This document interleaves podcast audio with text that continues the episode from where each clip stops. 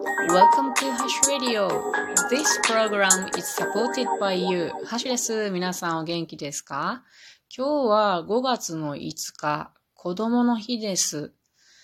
男の子のいるね、お家では、鯉のぼりをね、庭にあげたりするんじゃないかなと思いますが、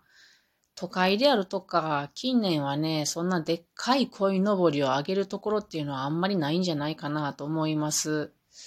代わりにね、なんか公園とか河原とかでね、わーっとたくさん、あの、昔使っていた鯉のぼりを集めてね、で、そこにたくさんこう、えー、あげているところっていうのがありますよね。自分のね、小さい頃思い返すと、まあ私は鯉のぼりあげてもらわなかったけどね、一応あれ男の子用やからね。でも弟が二人いて、で、うちね、田舎の結構大きな家なのでね、実家が。あの、じいちゃんが山持ってたしっていうので、なんか杉の木みたいなでっかいのをね、支える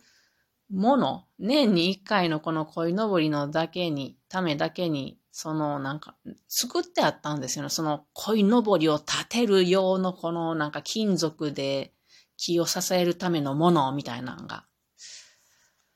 で、そこにこの鯉のぼりのシーズンになると、そのじいちゃんが切ってきたものであろう、この杉のでっかい すごいね、うち、大掛かりやね。なんかそれを刺してですね。で、その先に、あの、カランカランと回る、なんちゅうの、な、回るやつね、あれつけて。ほんで、おっきな鯉のぼりをね、あげてましたね。で、年々ね、あの、風が強いからか知らんけど、まあ、鯉のぼりが飛びたいのか知らんけれど、年々みんなどっか行ってって、最後には一匹もいなくなってったっていう記憶がありますが、なんかいい思い出ですね。さて今日は別に鯉のぼりの話をしたいわけじゃなくて、まあお腹が減ってきたからちまきも食べたいなっていう気持ちはあるけれども、子供の日の日、子供の日の話は置いといて、森のお話会のチラシを作っているっていう話をしたいと思います。私は森のお話会というイベントを、えっ、ー、と、今年から始めて、毎月最終木曜日にね、岐阜県岐阜市のメディアコスモスという施設において開催しております。で、1月、2月、3月、4月やってきて、この5月はね、えっ、と、新緑の時期なので、テーマを葉っぱにしようと思って。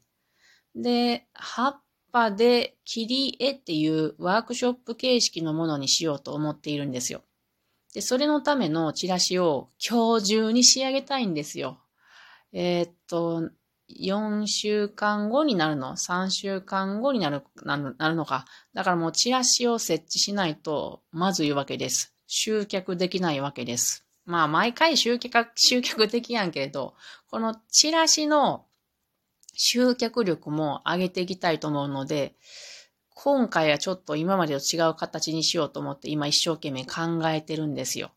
で、本当は午前中に終わらせたかったんやけど、全然終わりませんが、なんでそんなに時間かかるのっていうことなんですよ。でも、ここがもうすでに私の学びが入っているんですね。で、私がこの、なぜ森のお話会を始めたかっていうと、そもそも森のことをなぜ学び出したかっていうことと一緒なんですけども、うんとね、植物っていうのは知れば知るほど、あの、環境問題にとって利用していけばいいことでしかないなって思うんですよ。私は環境問題のことを考えるのが、まあ、ライフワークなんですけれども、それで自分で考えついた答えっていうのが、まあ、あの、環境に配慮した生活をしつつ、この持続可能なエネルギーというものは植物であるっていうことなので、そこを知っていきたいっていうことで、植物の世界、山の世界へ入っているわけです。で、えっ、と、森林インストラクターという資格も取りました。なので、森林インストラクターというものは、山の世界というか自然界と人をつなげる橋渡しの役割っていうのがあります。なので、まあ、そういうことをね、森林インストラクターという資格の力ももらいつつ、えっ、ー、と、自分の世界で人とつなげていけたらいいなと思って、この森のお話会というものをやっております。でね、今回はその時期的に新緑やから葉っぱっていうことで、葉っぱで切り絵っていうことにするんですけれども、そのチラシのね、えっと、まあ、チラシで目を引くには、その葉っぱで自分が実際に切り絵を絵をしたものを、えっと、印刷して、それをトップに持ってきたいんですよね。で、その下に森のお話会っていうタイトルをつけて、その下に、まあ、人の心を引くような、うん、メッセージを書きたいんですよ。で、今日、えー、新しく考えたそのメッセージが植物の偉大さです。伝わるかな？これ絶対伝わらん気はするんやけど読みますよ。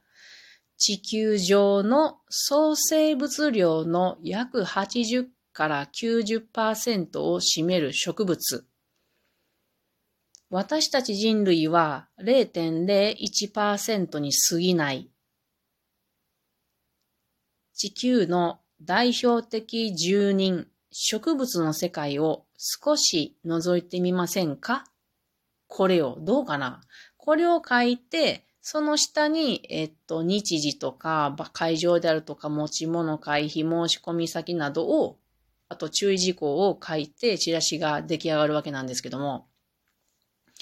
この今読んだメッセージのところがね、自分的にはめっちゃ面白いなーって思ってるんですよ。だからここをちょっと皆さんにシェアしてみようと思います。皆さん知ってましたか？地球上の生総生物量の、まあ、ズバリと言うと何パーセントやったっけな、えー、82.4%。これが植物なんですよね。これ炭素として計算した場合です。生き物って水分とか、まあ他の、なんや、酸素とかある、あるじゃないですか。あミネラルとかいろんな、ちょっとわからんけど、詳しいことは。まあそういうのを除いた炭素にした時の、炭素にして考えた時に植物は、excuse me えっと、82.4%占めるそうですよ、地球で。すごいよね。えっと、地球上の生物、炭素で数えたとき、重さにすると545.8ギガトンだそうです。その中で植物は82.4%。で、次に来るのが細菌類。これが12.8%。次、キノコなどの菌類。これが2.2%。私、菌類もっと多いと思ってたけど、意外に少なかったなと思います。で、その後に、えっと、まあ、細菌、これ、えっとね、なんて言うんだっけな、資源細菌っていうのと原生生物っていうのが来ますが、そこまでで、1、2、3、4、5種類来てんのね。で、次にようやっと動物が来ます。動物は、えっ、と、何パーセントかというと、0.47%なんですよね。全部の生物の中で。1%もない。0.5%もないんです。びっくりしませんか？で、次、最後に来るのが7番目、ウイルスです。ウイルスは0.04、0.04%。全部の中で0.04%がウイルスです。人間はどうなのっていうことですけど、どう思いますか？どれぐらいあると思いますか？人間はもちろん動物の中に入ります。人間が地球上の総生物量に占める割合は、なんと0.01%です。少ないよね。これはもはやもう私たち人類っていうのは誤差みたいなものなんですよ。植物82.4%、人間は0.01%、植物から見たら、え、そんな生き物いんの？みたいな感じですよね。1%ないんだもん。1%もないし、0.1%もないし、0.01%ってなんていうの？もう銀行のなんかあのー、預金に対する利息みたいな感じだと思います。ほとんどないみたいな。ウイルスが0.04%やから、ウイルスの方が4倍多いんですよね、人間よりも。だからね、本当にコロナっていうのは、まあ、ウイルスのごくごく一部やけれども、菌とかウイルスと一緒に暮らさせてもらうのは人間の方だなって私は本当にこの数字を見て思いますね。よろしくお願いしますって感じでね。でも、この人間、本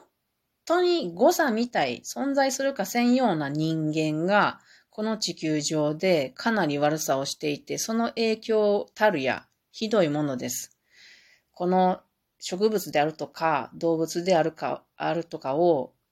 随分、うーん、減らしているのが人間の存在なんですよね。なので、地球上で悪いウイルスっていうのは、悪いウイルス的なものっていうのは人間であるなと思います。っていう、こんな感じのことを次のお話し会で話すわけではないですけれども、少しこういうエッセンスをお話し会でえー、伝えていけたらいいなと思いながら、このチラシを作っているとめっちゃ時間がかかって動けないわけです。今日ももう1時になってしまった。昼からはね、自転車でね、ふわーっとあちこち探索したいなと思いますが、まずこのチラシをある程度仕上げることができたら行きたいなと思います。それでは皆さん、またね。